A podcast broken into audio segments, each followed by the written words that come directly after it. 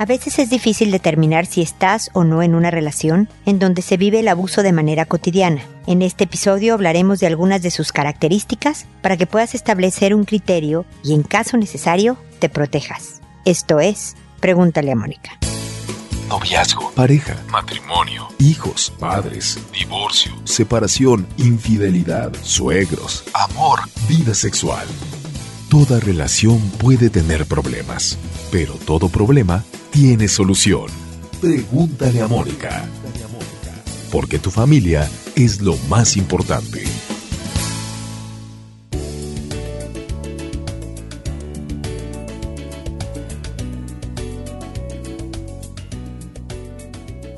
Bienvenidos amigos una vez más a Pregúntale a Mónica. Soy Mónica Bulnes de Lara. No saben lo feliz que estoy el día de hoy por volver a estar con ustedes. Les pido una enorme, gigantesca disculpa, sobre todo porque voy a responder consultas muy, muy viejas, pues porque tuvimos una falla técnica masiva fuera de nuestro control que hizo que pues el equipo entero estuviera trabajando para ustedes, en especial un agradecimiento a Abel Cobos, que es mi, mi brazo derecho, porque él es el que ha logrado literalmente estar de vuelta con ustedes. Le pido una enorme eh, disculpa a, a, todos los que les voy a responder en los próximos episodios por el retraso. Espero que puedan disculparme y de verdad podamos reanovar nuestra relación y quieran volverme a consultar porque pues voy a, publicar episodios lo más frecuente posible. Ojalá contando con el apoyo de Abel podamos publicar uno diario de aquí a que me ponga al corriente con sus consultas, de tal manera que pasen eh, máximo tres semanas antes de que ustedes reciban una respuesta, un comentario de mi parte ante sus consultas, ¿ok?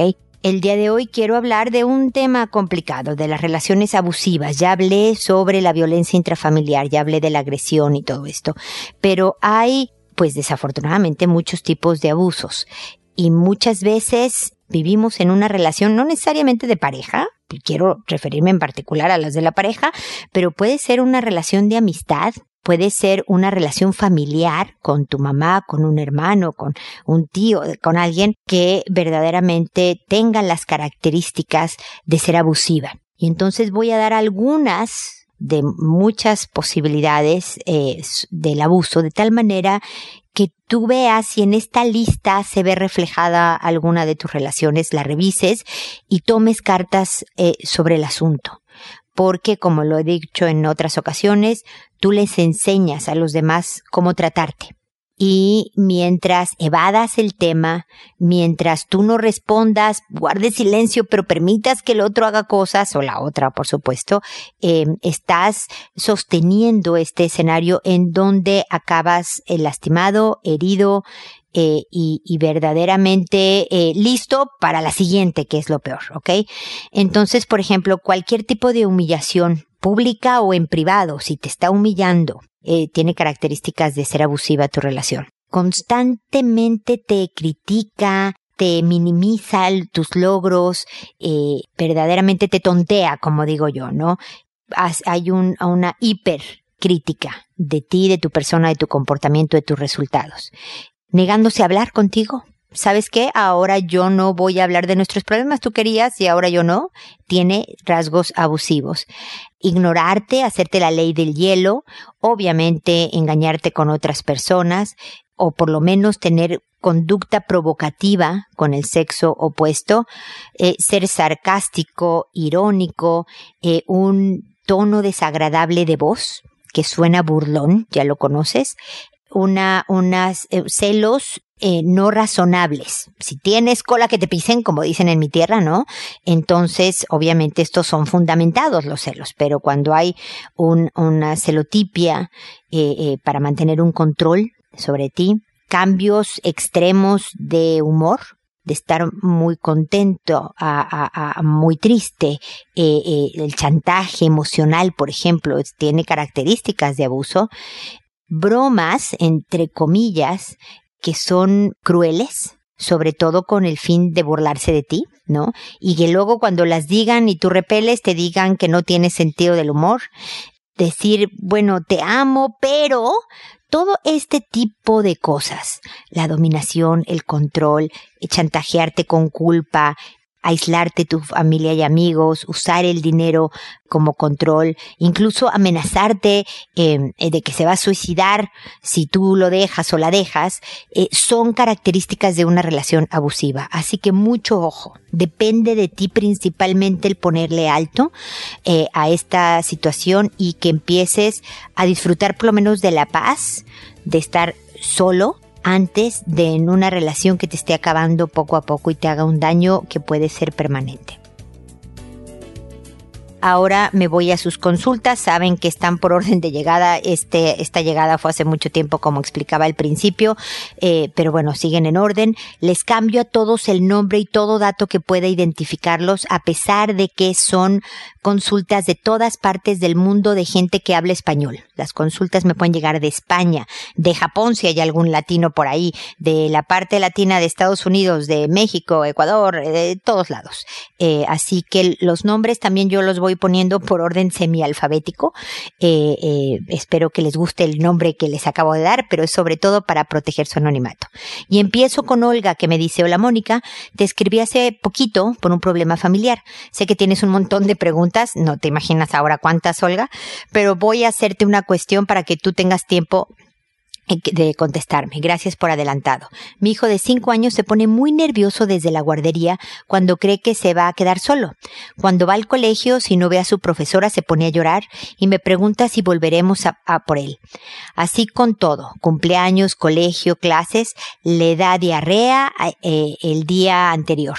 Le teme a quedarse solo. Yo intento calmarlo, pero se enrabieta. No atiende a mis calmas y pregunta una y otra vez que si vamos a volver por él. Y cuenta y cuánto tiempo vamos a tardar en vernos de nuevo. Es como que le teme a todo. Luego en casa está siempre enfadado, lo paga con nosotros y nos alza la voz. Cuando está con más niños solo juega si ellos se acercan a él, si no, no. Este año entra a un colegio nuevo, le temo a que, se, a que no se adapte. Es muy difícil calmarlo. A ver, Olga, hay, hay niños que nacen, eh, va dentro de su ADN, en su personalidad, eh, siendo ansiosos con un grado eh, elevado más allá del promedio de aprensividad. Eh, además, vale la pena revisar si hubo alguna circunstancia. Eh, no que le pasara necesariamente a él, obviamente si le pasó a él, pues es claro, pero puede haberle pasado a algún amiguito. A lo mejor vio incluso un pedazo de película que no estaba dirigida a niñitos de cinco años y, y se armó todo un cuento en la cabeza y eso alimente sus preocupaciones. Hay que investigar un poco más pero al mismo tiempo hay que construir su carácter, Olga. Em, hay que irlo fortaleciendo. Entonces, vele dando tareitas que pueda cumplir, ¿no? Que te ayude a poner la mesa, por ejemplo, ¿no? Oye, a ver, a ti te tocan los manteles. Oye, eh, lleva los, los cubiertos a la mesa, las cucharas, ¿no? O recoge el plato sucio, tráemelo para acá, para que yo lo ponga en el fregadero. Eh, cosas de, del día a día en casa, que su papá le dé algún tipo de proyectito eh, que sea él capaz de lograr y luego con toda naturalidad, oye, qué bien, qué bien lo hiciste, qué bueno que lo haces, cuánto me ayudaste, eh, reforzar sus capacidades. No solo, y es bien importante, por supuesto, decirle a un hijo cuánto te quiero, eh, qué lindo eres eh, y demás, pero también hay que hacerlos sentirse capaces y eso refuerza su autoestima y refuerza su seguridad. Otra cosa que los fortalece es cómo supera eh, los fracasos o las dificultades. Y por ejemplo, el decirle, oye, mira, yo sé que al principio te dejé en la guardería y, y, te quedaste como nervioso y llorando.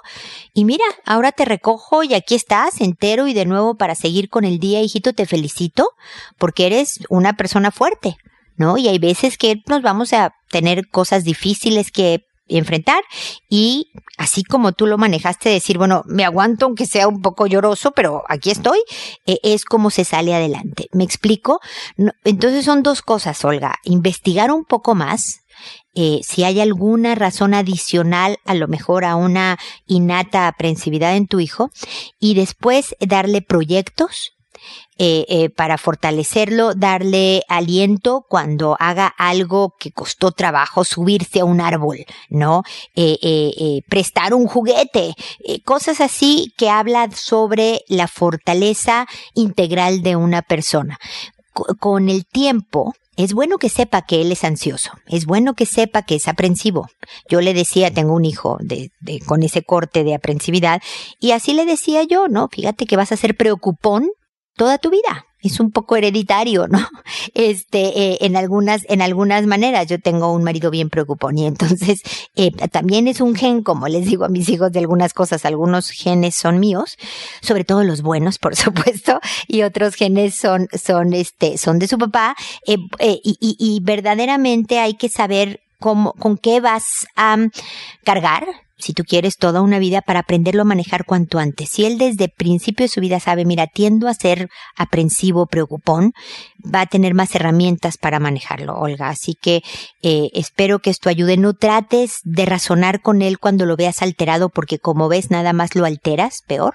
Trata de decir qué mal que te sientes así, eh, nos vemos al rato y adiós, y a cortar la conversación. Ya posteriormente con él un poco más tranquilo podrías empezar a hablar y si ves que se altera, la cortas hasta la siguiente, ¿ok? Porque sencillamente no te está escuchando y va a tener peores resultados. Olga, espero que sigamos en contacto con la promesa de contestarte ligeramente más rápido de lo que hice ahora, ¿ok? Muchísimas gracias. Luego está Patricia que me dice, hola Mónica, mi consulta es que tengo una niña de 17 años que me demandó por motivo de yo haber viajado y haberlos dejado con mi madre. Mi hija el año pasado empezó con problemas psicológicos, empezó una relación con un chico donde me tuve que meter. El chico era mayor que ella, fue su primer hombre. Yo veía que peleaban mucho y finalmente ella cayó al psicólogo y psiquiatra con cuadros depresivos, intentó matarse y la relación conmigo fue empeorando. Este año mi hija empezó otra relación de pareja con otro chico y lo mismo. Discusiones, peleas, malos tratos, etc. Ella decayó nuevamente, intentó quitarse la vida pastillas, alcohol, etc.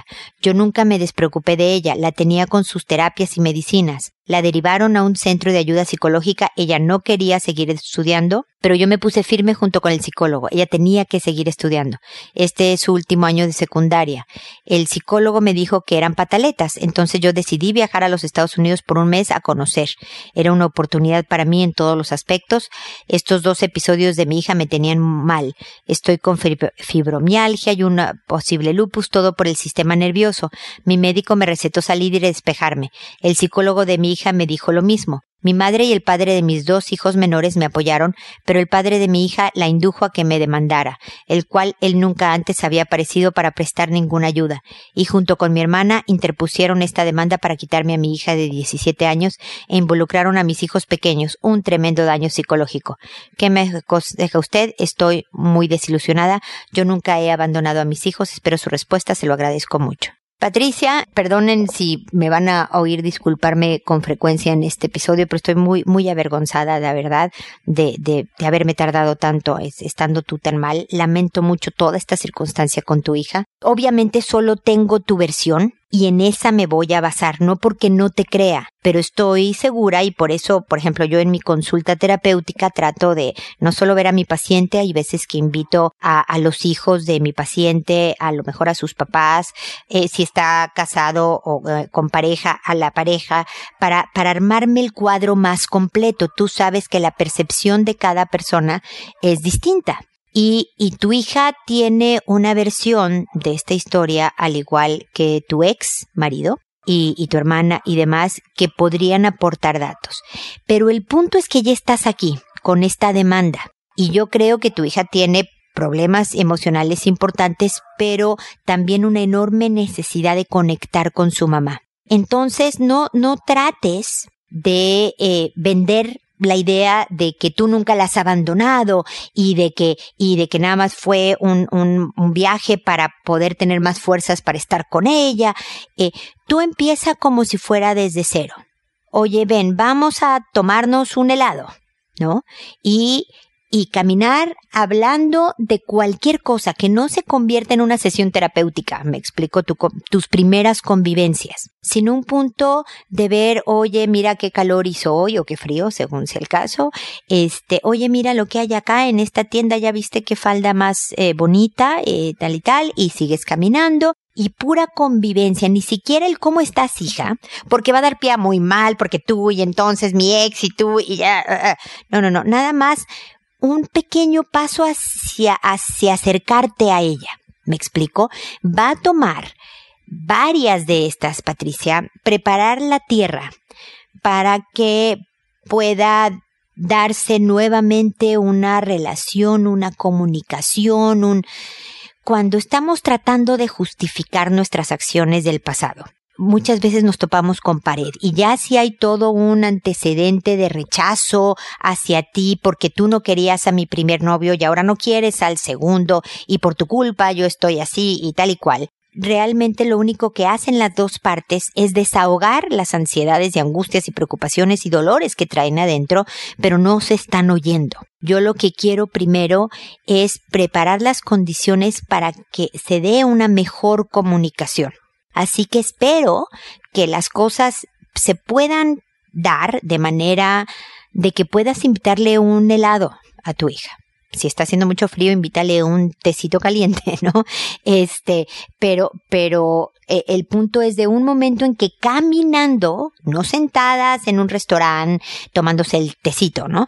No, caminando puedan disfrutar de o el paisaje si es en un parque de los escaparates de las tiendas, si es en un centro comercial, no vayas a comprar nada, no, no, no le compres a ella o no, no vayas tú a cubrir pendientes de, ah, sabes que voy a aprovechar y comprar plátanos que hacen falta en la casa, ¿no?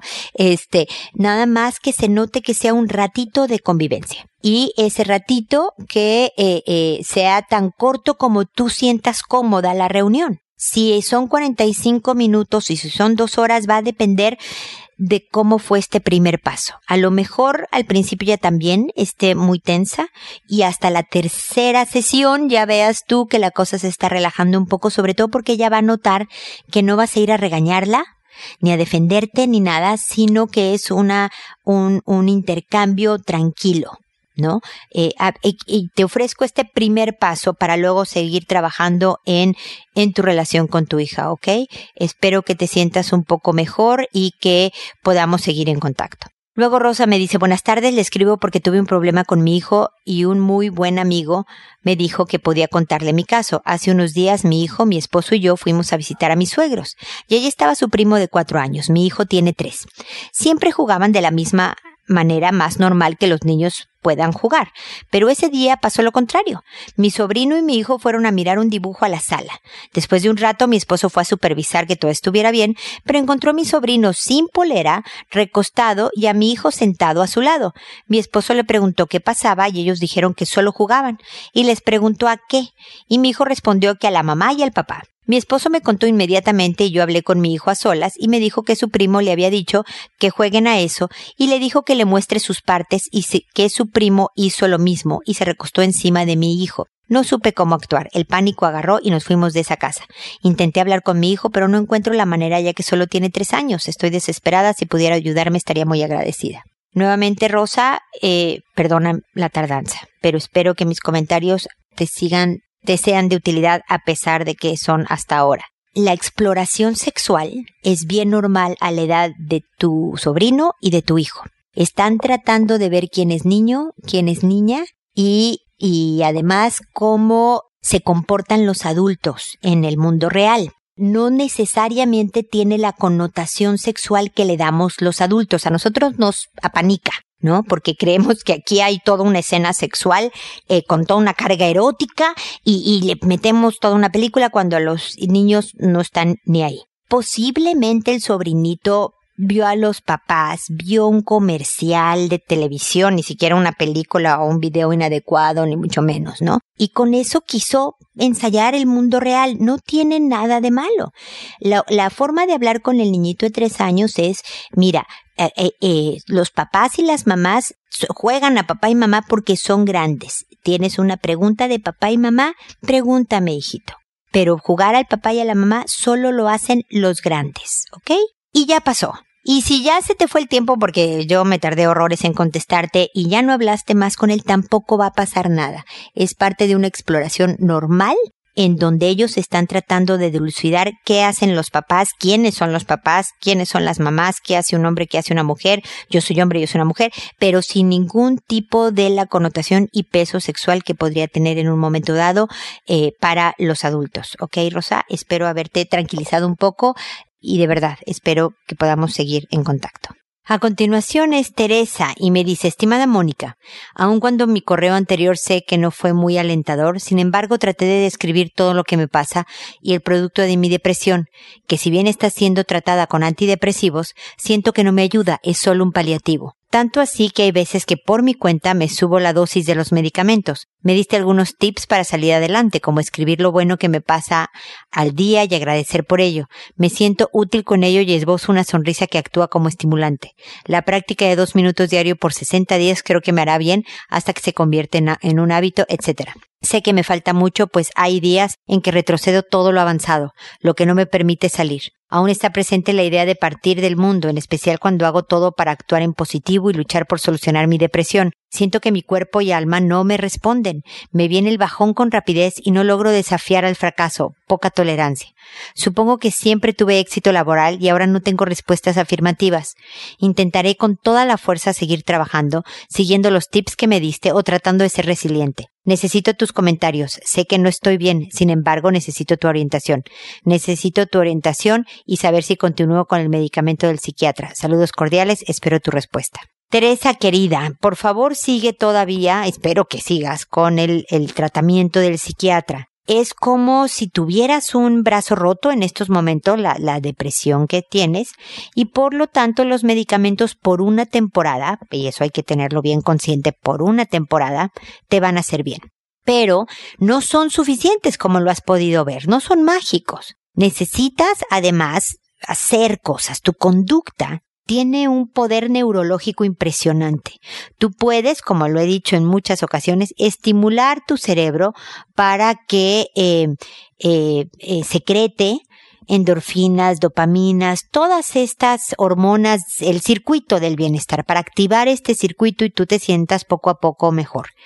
Lo primero que ojalá, espero que estés haciendo es reconocer tu resiliencia, porque aquí estás luchando con todas tus fuerzas contra ti misma, si tú quieres, que yo creo que obviamente también impacta, tiene un, factor importante, el que después de mucho éxito profesional, ahora no tengas respuestas positivas, ¿no? Eso pega en el ego, en, el, la autoestima, en eh, el concepto que tenemos de nosotros mismos y no eres de hule, eres persona de carne y hueso y es normal que te esté pegando. La ventaja si vamos a, tú sabes que yo soy una persona que siempre trata de ver la ventaja de las desventajas y lo positivo de los problemas y así, porque cuando nos aferramos a ellos podemos salir adelante con mayor probabilidad que si no lo hacemos. La ventaja del rechazo profesional, Teresa, que es horrible y ojalá no te hubiera pasado, es que también te humaniza,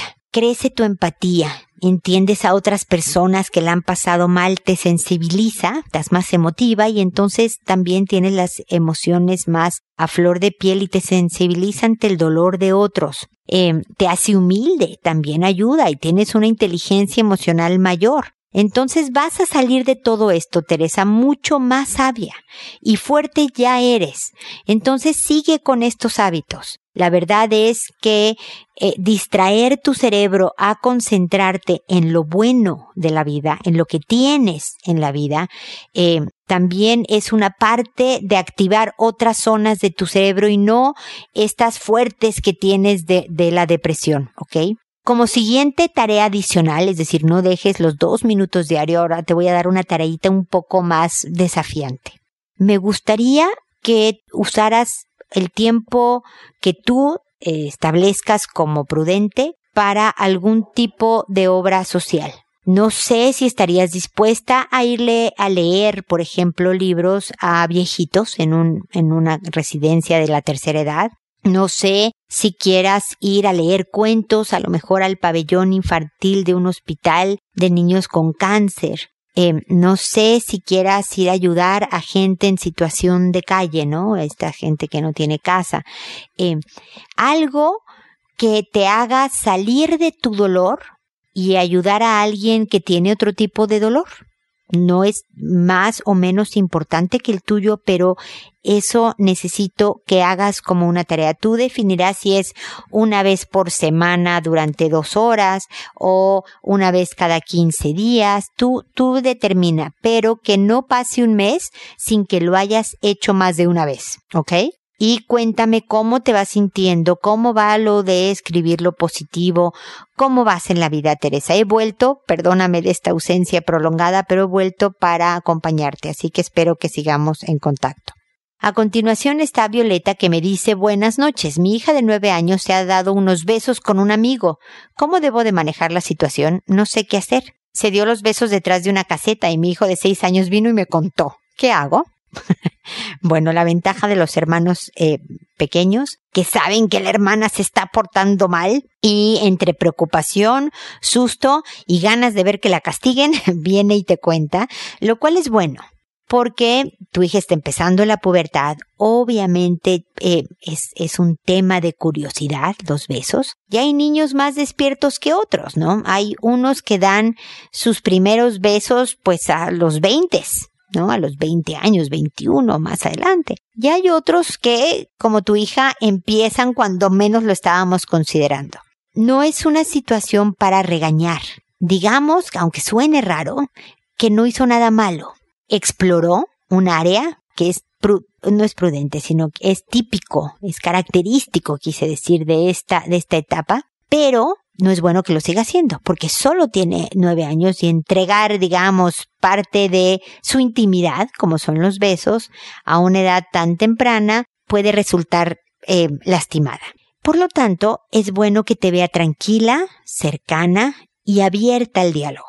Si te ve amenazante y qué pasó que estabas atrás de una caseta dándote de besos, olvídalo. Ni este ni cualquier otro tema de tipo sexual va a venir a preguntarte, consultarte, eh, eh, decirte que estén problemas. Me explico, hay que abrir un, un campo de confianza en donde tu hija sepa que cuenta contigo y tu sabiduría, digamos, como mamá y más años vividos para su bien.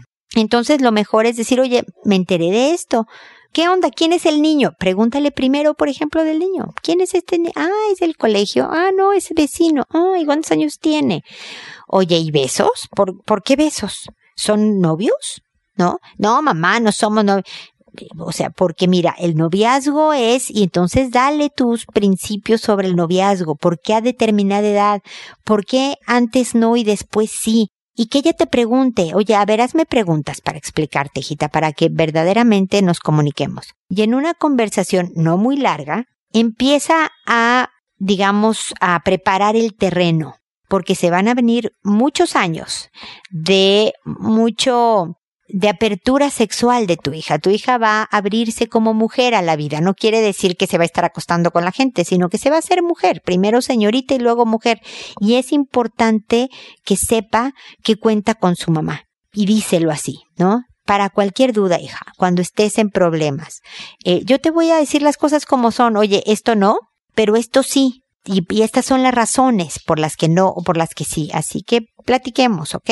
Y por favor, no más besos atrás de la caseta, porque esto, si te estás escondiendo es porque sabes que la cosa no estuvo tan bien hecha, ¿no? Y te va a meter en problemas conmigo. ¿no? Porque tengo que poner límites a tu actuar para que tú estés protegida. Eso es parte de mi trabajo como mamá. Y entonces no le estás diciendo ya la próxima te voy a castigar, sino con todo cariño le estás poniendo los límites que son necesarios para su desarrollo y, y bienestar, ¿ok? Espero también, eh, mi querida eh, Teresa, no es cierto, no eres Teresa, ya te estoy cambiando el nombre, Violeta, aunque este no es tu nombre, eh, que espero que sigamos en contacto.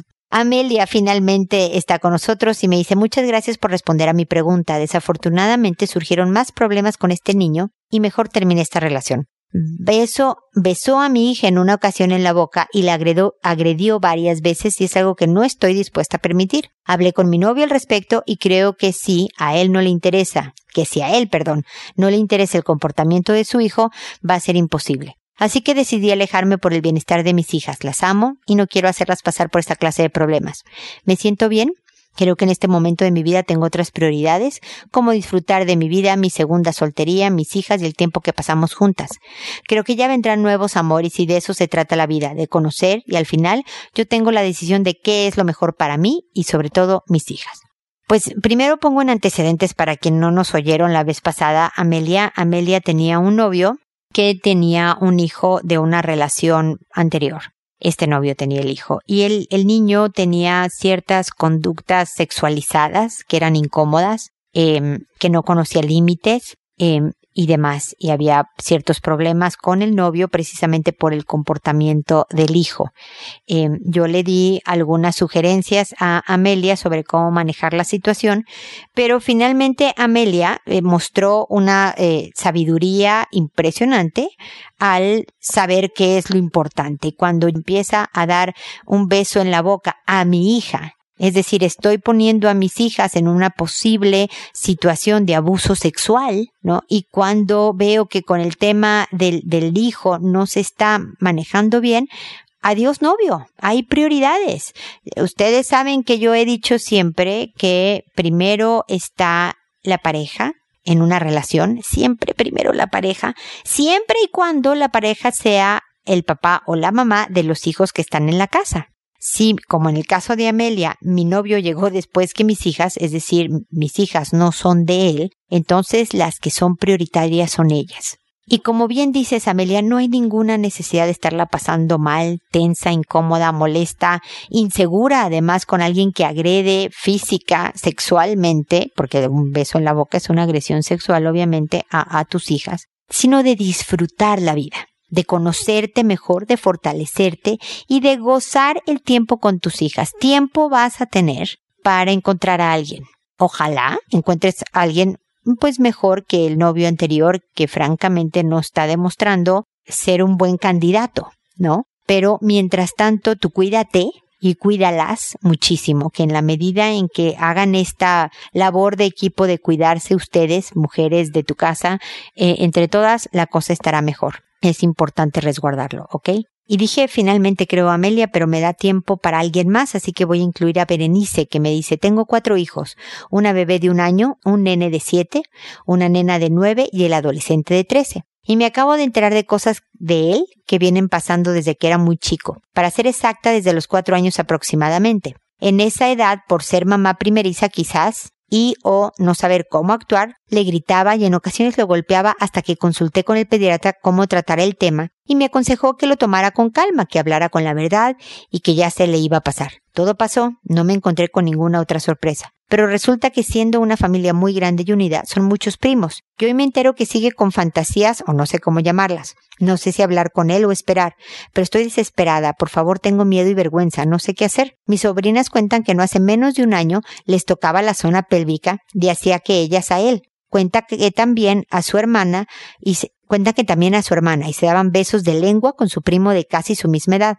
Mira películas obscenas, medio cómicas, como ejemplo Rubias, 17 y 50 sombras negras, y dejó que su hermano de 7 la viera también. Me acabo de enterar que hace seis meses aproximadamente mi hijo dejó de que su prima de siete tocara sus partes íntimas por encima del pantalón sin que se lo pidiera, pero tampoco se lo prohibió. ¿Qué debo de hacer? Por favor, ayuda. Bueno, lo primero es ser muy fuerte, Berenice, en que tus hijos de siete años, eh, la nena de nueve, eh, obviamente el bebé de un año, nadie vea, tampoco el de trece, ¿no? Material obsceno. Tú eres la mamá y tú sabes qué permites o no en la casa. Haz negociaciones con este adolescente, decir, a ver, no, en la casa no.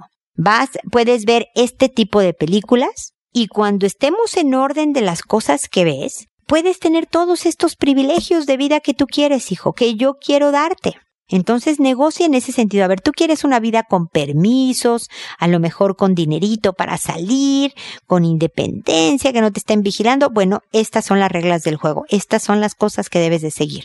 Te estoy entrenando para cuando salgas al mundo y veas que solo cuando trabajas, por ejemplo, recibes un sueldo. Nadie te da sueldo si no trabajas. Es parte de las reglas de este planeta, así que yo te tengo que apoyar en eso. Y luego hablar de autocontrol. Ojalá, Berenice, no me hablas del papá de tus hijos. si están cercanos a él, a él, si tienen una buena relación con él. Si no, a lo mejor tu hermano, tu papá, tal vez un buen primo, digamos, de valores firmes y demás, que hable de hombre a hombre con él sobre el autocontrol.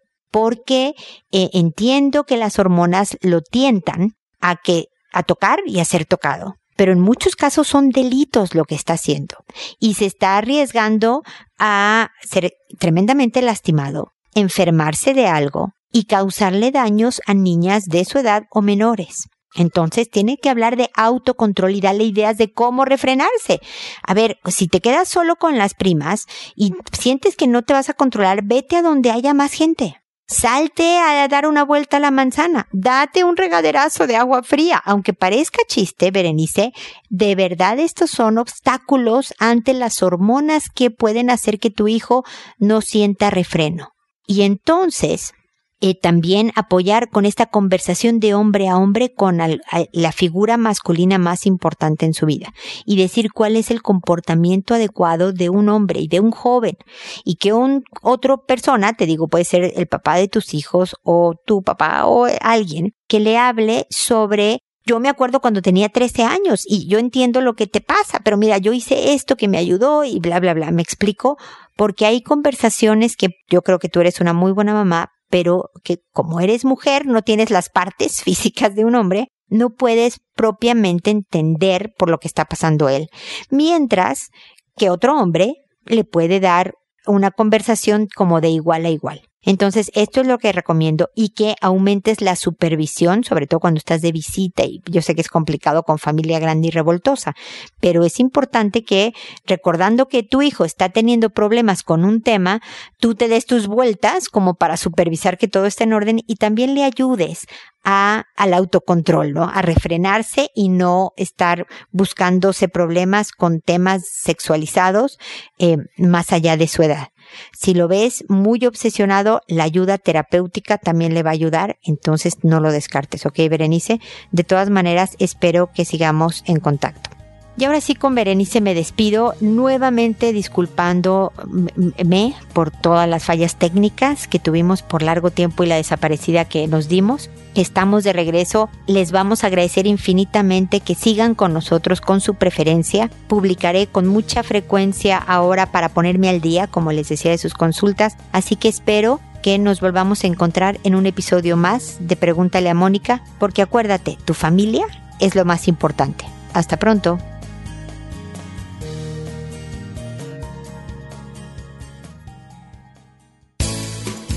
¿Problemas en tus relaciones? No te preocupes, manda tu caso, juntos encontraremos la solución.